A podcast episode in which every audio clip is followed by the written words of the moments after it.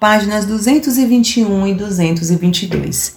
Durante algumas horas, muitas almas se sentem elevadas e alegres antes que as preocupações diárias se intrometam em suas mentes e elas racionalizem a experiência, explicando-a em termos humanos. Não faça isso, pois perderá o que foi dado a você. Você atrasará em grande medida seu progresso espiritual.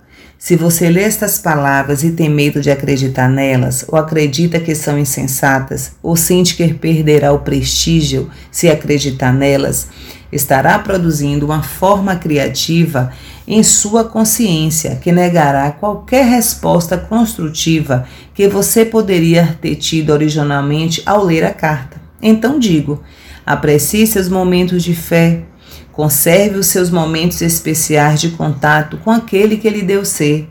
Acredite nele e guarde-os firmemente em sua consciência e gradualmente você elevará sua consciência espiritual às alturas, até uma grande visão interior e uma grande alegria.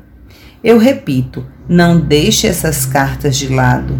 Não posso insistir o bastante na necessidade de pensar nelas, recordar o que dizem. Se não as recorda, volte a lê-las outra vez, outra vez e outra vez, até que tenham ficado gravado em sua consciência.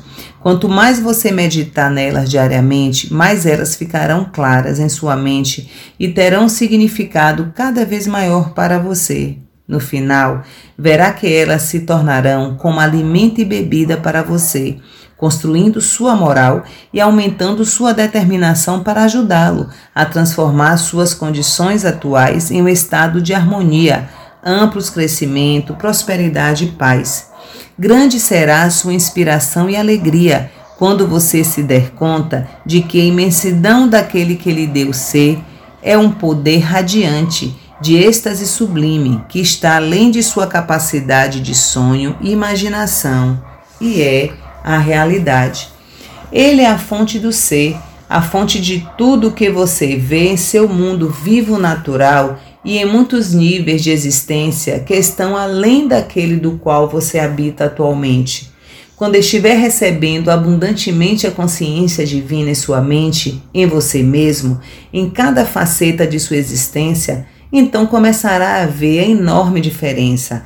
Você voltará a rememorar os momentos de estresse e infelicidade e verá que, gradualmente, as limitações de sua vida terão dado lugar a grandes bênçãos. Isso se torna um processo contínuo em sua vida. Mantenha seu coração firme. Verdadeiramente sou eu, o Cristo, quem está chegando a você e ao mundo através deste canal e destas cartas.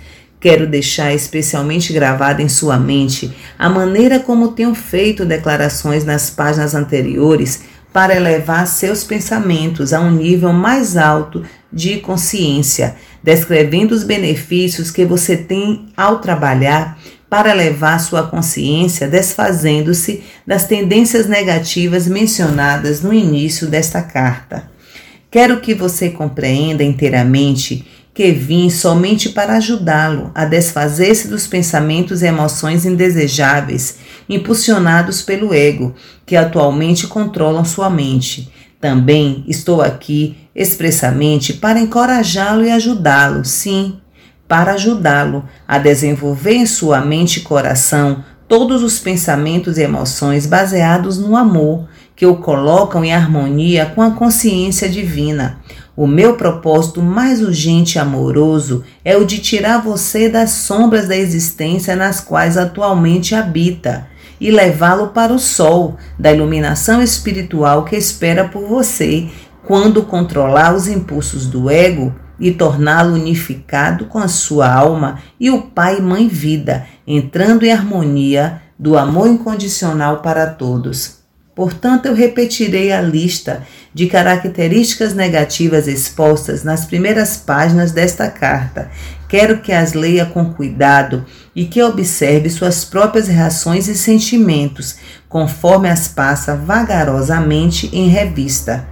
A crítica, o sarcasmo, o julgar, o denegrir, o gerar inimizades, a intolerância, o ódio, os ciúmes, a agressão, os impulsos violentos, os roubos, as falsidades, as relações desonestas, a difamação.